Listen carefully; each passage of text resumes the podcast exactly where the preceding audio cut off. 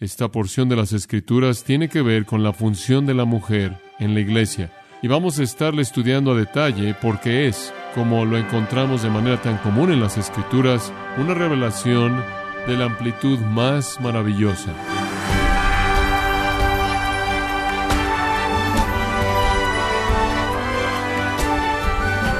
Gracias por acompañarnos en esta edición de Gracia a vosotros con el pastor John MacArthur. El director de casting de una marca de moda dijo que lo que busca quienes modelan es que sean seguros de sí mismo y caminen con garbo, haciendo contacto visual con la gente. Pero cuando hablamos de la iglesia, ¿cómo camina la mujer piadosa y exhibe los atributos que honran a Dios? Hoy, el pastor John MacArthur en la voz del pastor Luis Contreras nos enseña que las actitudes externas de la mujer muestran los atributos internos de tener a Dios. En la serie, el alto llamado de Dios para la mujer, en gracia a vosotros. Ahora, al ver nuestro pasaje, quiero que observe seis características con respecto a la función de las mujeres en la iglesia que el apóstol presenta. Su apariencia, su actitud, su testimonio, su función, su diseño y su contribución. Debido a que la ropa es un asunto de cierta importancia con el sexo más atractivo, Pablo comienza con una explicación de su apariencia, y ese es el primer punto que quiero que vea. Él explica su apariencia, y sin duda alguna en mi mente él está revelando un problema en la iglesia en Éfeso. Y no solo ahí, sino que, sin duda alguna, sus problemas fueron síntomas de problemas en la iglesia en todos lados. Entonces, él dice en el versículo 9, veámoslo, Asimismo, que las mujeres se atavíen literalmente dice en el griego en vestimenta de adorno. Y después saltándonos al final del versículo, él se vuelve muy específico, no con peinado ostentoso, ni oro, ni perlas, ni vestidos costosos. Ahora usted tiene que entender que en esa época en particular había gran pobreza entre las masas de personas, y una persona rica podía demostrar un arreglo que era muy difícil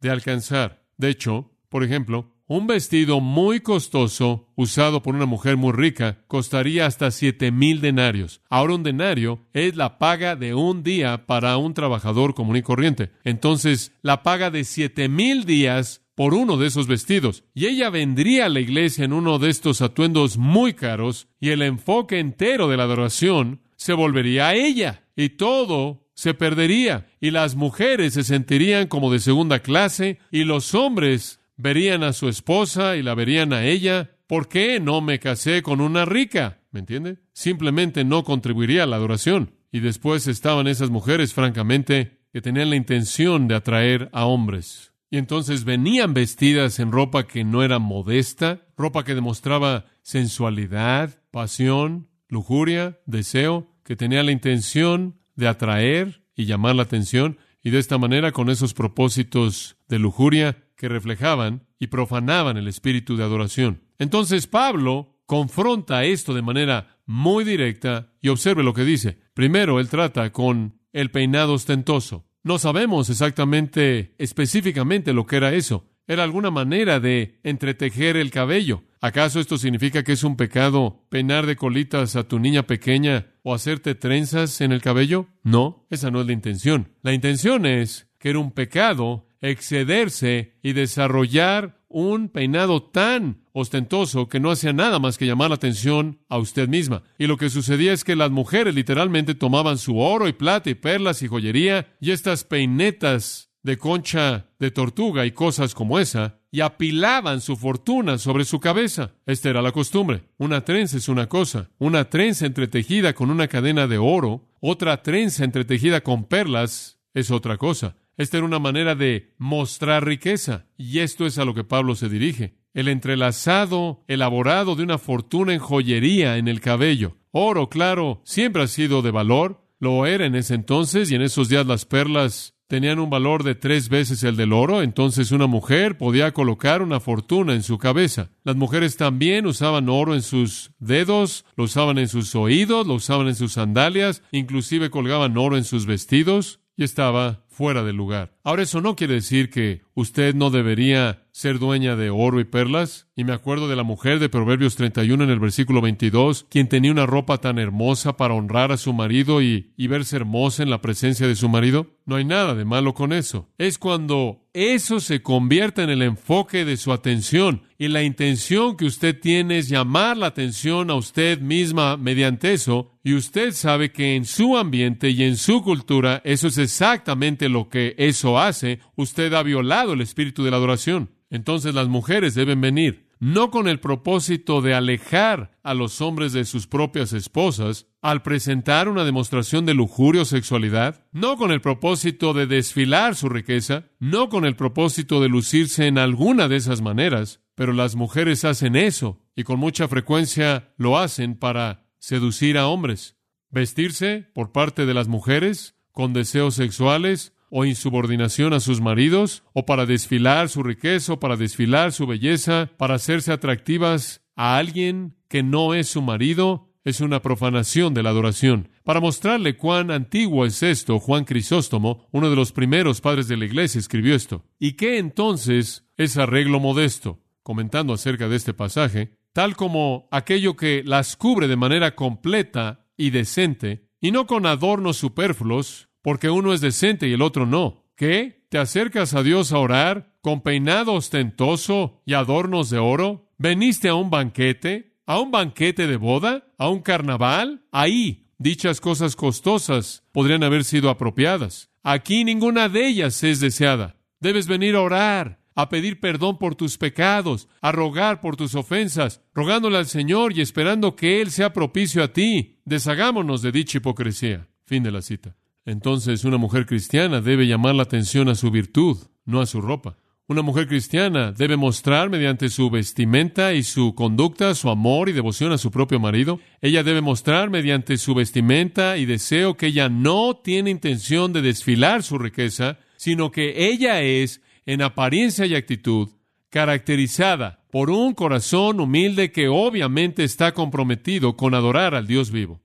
Y alguna mujer soltera va a decir, pero espera un minuto, no estoy casada y tengo que atraer a alguien pronto. Puedo entender eso, pero el servicio de adoración no es el lugar para hacer eso.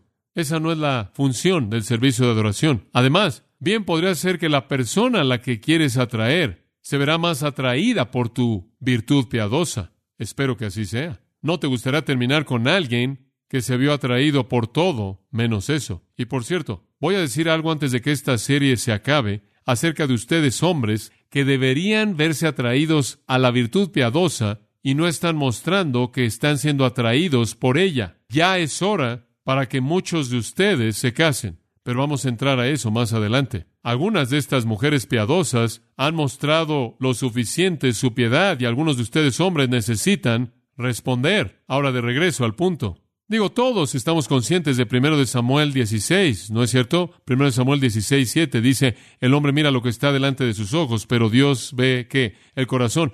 Y eso es lo que él está diciendo aquí. Y si estás preocupada por cómo sé si estoy vestida de manera correcta, simplemente revisa tu corazón. Y lo único que tienes que hacer es revisar tus motivos. ¿Cómo está tu espíritu? ¿Cuál es tu intención? ¿Por qué estás vestida como te vestiste? ¿Cuál es tu meta? ¿Cuál es tu objetivo? ¿Vas a hacer lo que puedas hacer para llamar la atención a Dios o estás tratando de llamar su atención a ti? Mateo capítulo 6, Jesús dijo, y por el vestido, ¿por qué os afanáis? ¿Verdad? ¿Por qué piensas en eso? Buscad primeramente el reino de Dios y su justicia y todas estas cosas os serán añadidas. Dios proveerá eso. Observe primera de Pedro capítulo 3, y ese es el pasaje paralelo que es tan importante. Primera de Pedro capítulo 3. Él está hablando acerca de maridos y mujeres y su relación juntos, y conforme él habla de esto, él llega al versículo 3 y habla del arreglo de la mujer. Y él dice el arreglo de una mujer. Y aquí él no está hablando particularmente acerca de la iglesia, sino que él parece inclusive haber ido más allá de eso, y él está hablando de cómo una esposa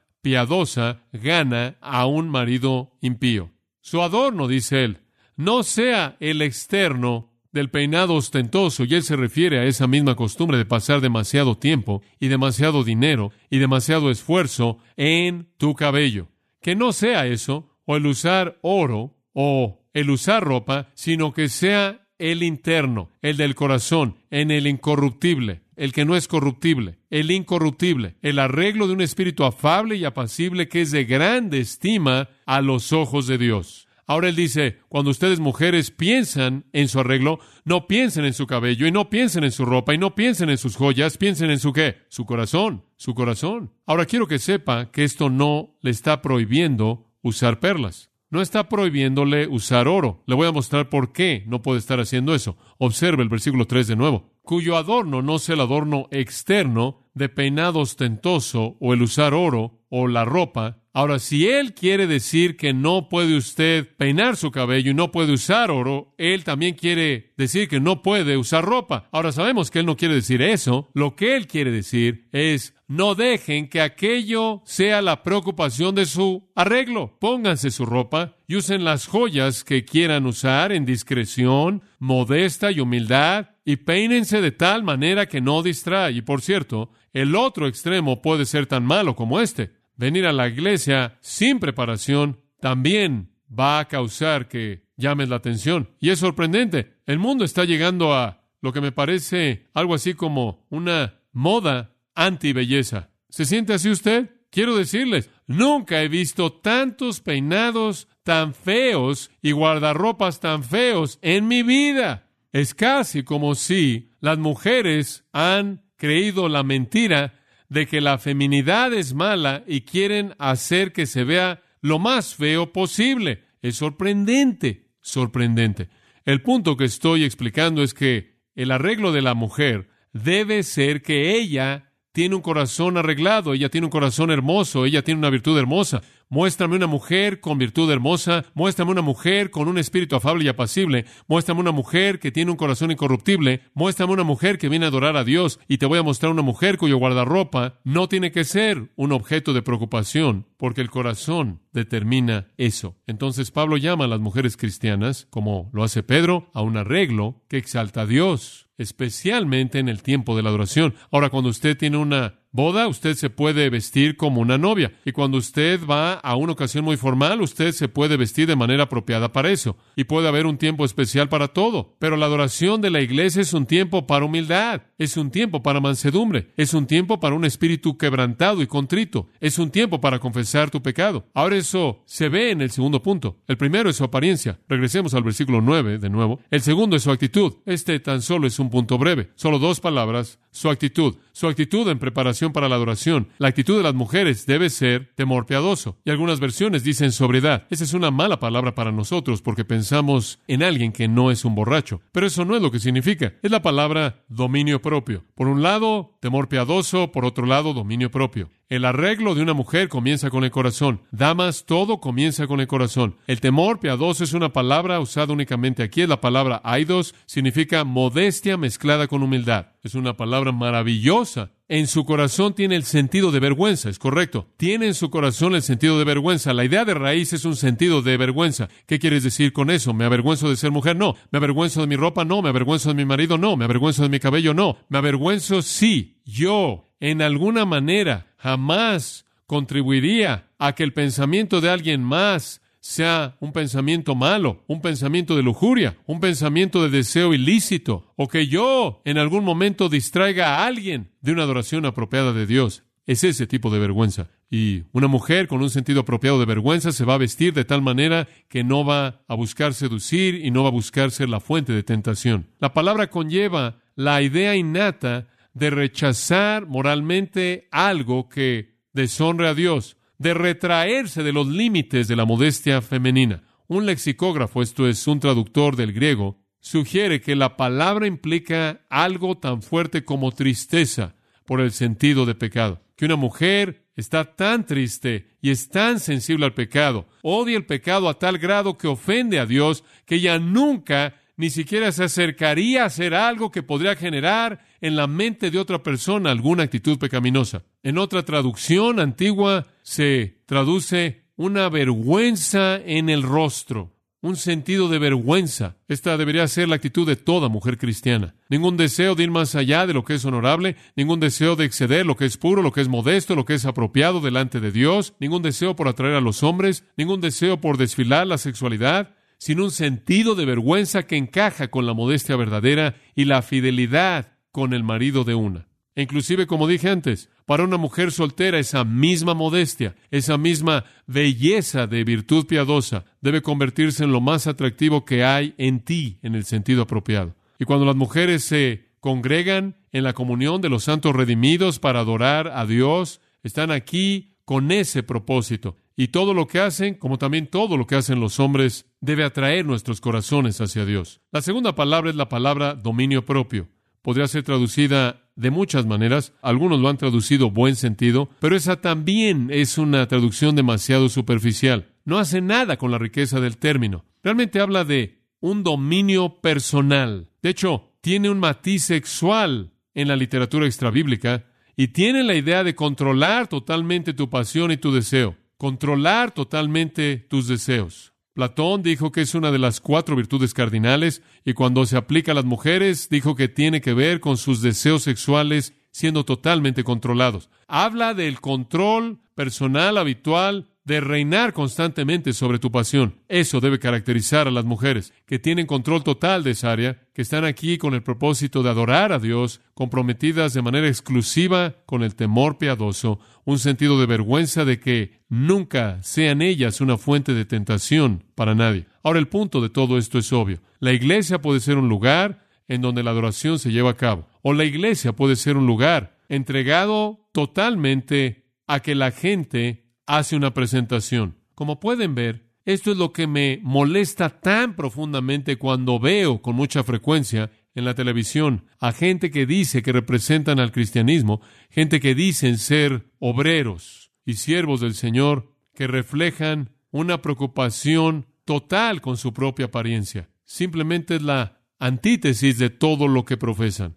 Y ciertamente no debe caracterizar a la iglesia. Pero hay algunas mujeres centradas en sí mismas que están usando la ocasión de que la iglesia se reúne para llamar la atención a sí mismas, para desfilar su belleza, desfilar su riqueza, desfilar su atractivo ante los hombres porque carecen de humildad, carecen de mansedumbre, carecen de modestia y control sobre sus propios deseos, y eso trae gran tragedia para la iglesia. Yo creo que trajo gran tragedia a esta iglesia. Le voy a mostrar en dónde. Observa el capítulo 3. Aquí, conforme él presenta los requisitos para un líder en la iglesia, un pastor, un obispo, un anciano, él dice, este hombre que supervisa la iglesia, el pastor, debe ser irreprensible, versículo 2. Y después el griego dice, un hombre de una mujer. No tiene nada que ver con el divorcio, no tiene nada que ver con la poligamia como tal. Lo que está diciendo es esto, que un hombre que guía la iglesia de Jesucristo debe ser un hombre de una mujer. Esto es en su matrimonio, en su mente, en su corazón. Él está entregado a una mujer. Y yo creo que ese fue uno de los problemas primordiales en esa iglesia. Y esa es la razón por la que eso sigue inmediatamente esta sección. Que había hombres en el liderazgo de esa iglesia con teología mala, con vidas impías, y una manifestación de ello fue pastores que no fueron fieles a sus propias esposas. Y esa es la razón por la que ese es un asunto de primer orden. Después de la idea general de ser irreprensible, de donde el resto son elementos, el primero en la lista es hombre de una mujer, porque a Satanás le encantaría traer a mujeres que seducen en la iglesia para destruir el liderazgo, y él lo hace todo el tiempo. Y eso no quiere decir que las mujeres únicamente tienen la culpa, no es el caso, pero tienen su responsabilidad cuando lo hacen. Observen el versículo 12 no solo había impactado a aquellos que eran ancianos en la iglesia, sino inclusive a los diáconos. Y entonces al presentar este pensamiento a los diáconos, encontramos un paralelo. Los diáconos sean maridos de una sola mujer. Y en el capítulo 5, versículo 14, quiero pues que las viudas jóvenes se casen. ¿Sabe usted qué peligro es eso para la iglesia, amados? Realmente creo esto con todo mi corazón. La masa de mujeres solteras que tenemos en la sociedad de la actualidad presenta un peligro muy grave para la iglesia. Porque usted tiene a muchas mujeres solteras que tienen un deseo fuerte por el matrimonio, moviéndose adentro de la iglesia, y eso crea problemas tremendos. Y esa es la razón por la que la palabra es que necesitan casarse. Y esa es la razón por la que digo a algunos de ustedes hombres, es difícil para ellas si no les preguntan. Y en el versículo 15 él dice, algunas de ustedes ya se han ido en pos de Satanás. Algunas de las mujeres habían ido así de lejos. Tito capítulo 2, cuando Pablo le escribe a Tito algo similar, él dice, las ancianas, las mujeres mayores 2.4, deben enseñar a las mujeres jóvenes a ser sobrias, amar a sus maridos, a sus hijos, a ser discretas, castas, cuidadosas de su casa, buenas, sujetas a sus propios maridos para que la palabra de Dios no sea blasfemada. Aparentemente el mismo problema estaba sucediendo en Creta. Había mujeres que no eran fieles a sus maridos, no eran leales a sus hijos, no se estaban quedando en la casa, no estaban haciendo lo que debían, no puras, no castas. Y la mujer que viene a la iglesia tratando de crear problemas al presentarse de manera atractiva, viola la palabra de Dios. Observe Primera de Corintios, le voy a mostrar esto. Esta es una ilustración muy clara de este problema mismo. Primera de Corintios 5, de manera muy breve, y después otro pasaje. Primera de Corintios 5 se dice, se reporta, es conocido, la gente lo sabe y no solo por una o dos fuentes es conocimiento común. Todo el mundo sabe que en la iglesia en Corinto hay pornella, fornicación, pornografía, pecado sexual y tal fornicación que ni siquiera se nombra entre los gentiles, que uno tiene a la esposa de su padre, incesto, una forma de incesto, un hijo teniendo una relación sexual con su madrastra, que es lo más probable. Lo más probable es que no es su madre, de lo contrario, habría dicho eso la esposa de su padre, siendo una manera de expresar el hecho de que esta es la esposa de su padre, sin embargo no es la madre del hijo, un matrimonio después, no obstante una forma de incesto, que un hombre tenga la esposa de su padre. Y el versículo 2 lo hace peor. En lugar de llorar por esto, están orgullosos de esto, están envanecidos. Inconcebible, absolutamente inconcebible en la iglesia. Están tolerando la inmoralidad, el incesto, y no solo lo están tolerando, sino que están orgullosos por ello,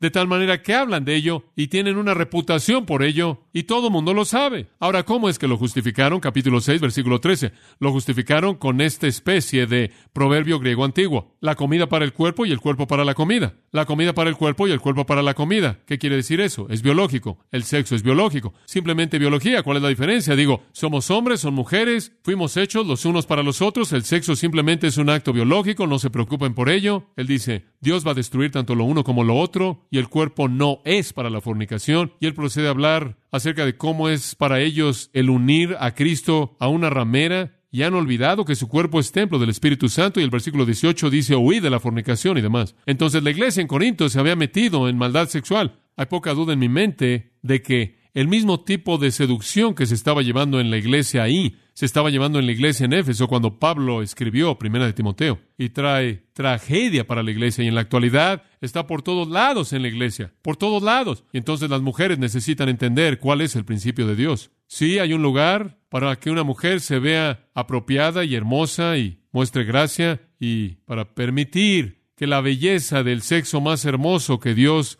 les ha dado sea valorado. Y sí, no hay lugar para un tipo de indiferencia perezosa, algún tipo de preparación para la adoración, pero hay un límite, y ese equilibrio perfecto se encuentra por aquellas cuyos corazones están bien. Quiero cerrar a leerle una porción de Isaías capítulo 3. Entonces, abra su Antiguo Testamento en el capítulo 3, versículo 16. Usías todavía está en el trono, y bajo el rey Usías, quien reinó durante 52 años, hubo gran prosperidad entre el pueblo tuvieron paz de sus enemigos, tuvieron una posición fuerte en la Guerra Fría, tuvieron crecimiento económico, inclusive su religión floreció en la superficie, había riqueza. Como resultado de esto, las mujeres entraron en un materialismo desenfrenado. Y en Isaías 3, 16 al 24, Dios pronuncia juicio en contra de ellas, y quiero que vea por qué, comenzando en el versículo 16. Asimismo dice Jehová, por cuanto las hijas de Sión se ensoberbecen, esto son soberbias, y andan con cuello erguido y con ojos desvergonzados. Están ocupadas con la seducción. Cuando andan, van danzando. Danzando será una especie de caminar de manera sexual. Es un paso pequeño corto, solo un paso pequeño corto como para llamar la atención a ti misma. Y también haciendo son con los pies, porque tenían campanas en sus pies. Entonces aquí están las mujeres están ahí buscando seducir a los hombres. Por tanto, el Señor raerá la cabeza de las hijas de Sión y Jehová descubrirá sus vergüenzas. Eso es simbólico del juicio de Dios. Aquel día quitará el Señor el atavío del calzado, las redecillas, las lunetas, los collares, los pendientes y los brazaletes, las cofias,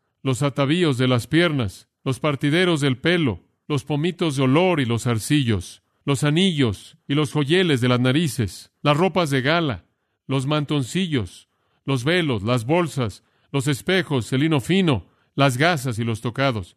Y en lugar de los perfumes aromáticos vendrá hedionés y cuerda en lugar de cinturón, y cabeza rapada en lugar de la compostura del cabello, en lugar de ropa de gala, ceñimiento de silicio y quemadura en vez de hermosura. Tus varones caerán espada y tu fuerza en la guerra.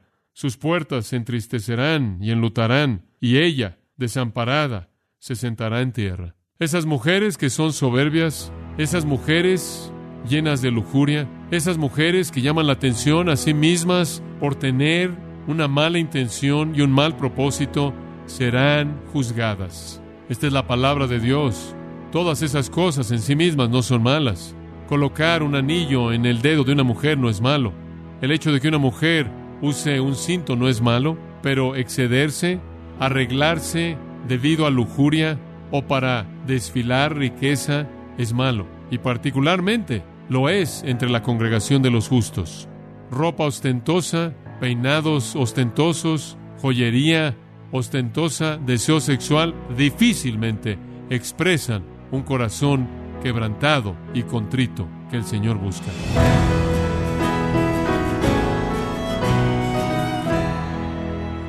John MacArthur nos enseñó que la mujer de hermoso carácter exhibe un espíritu manso y corazón incorruptible de alguien que adora a Dios. En la serie, El alto llamado de Dios para la mujer, en gracia a vosotros. Estimado oyente, quiero recomendarle el libro Doce Mujeres Extraordinarias, en donde John MacArthur nos explica relatos bíblicos en donde las mujeres juegan un papel prominente, dado que el Evangelio siempre eleva la condición social, legal y espiritual de la mujer. Puede adquirirlo en la página gracia.org o en su librería cristiana más cercana. Y le recuerdo que puede descargar todos los sermones de esta serie El alto llamado de Dios para la mujer, así como todos aquellos que he escuchado en días, semanas o meses anteriores, animándole a leer artículos relevantes en nuestra sección de blogs, ambos en gracia.org. Si tiene alguna pregunta o desea conocer más de nuestro ministerio, como son todos los libros del pastor John MacArthur en español, o los sermones en CD que también usted puede adquirir, escríbanos y por favor mencione la estación de radio por medio de la cual usted nos escucha en gracia a vosotros.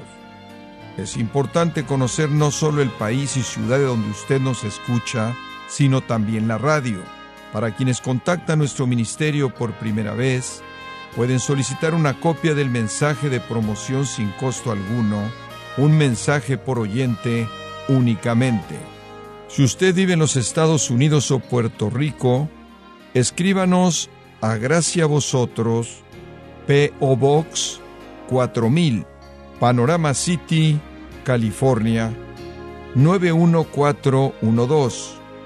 O puede escribirnos a través del siguiente correo electrónico radio arroba gracia.org. Le damos las gracias por su tiempo y sintonía en nombre del pastor John MacArthur y del personal y le comento que estamos orando para que Dios continúe extendiendo su gracia en usted mientras nos acompañe en la próxima edición para continuar desatando la verdad de Dios un versículo a la vez aquí en Gracia a vosotros.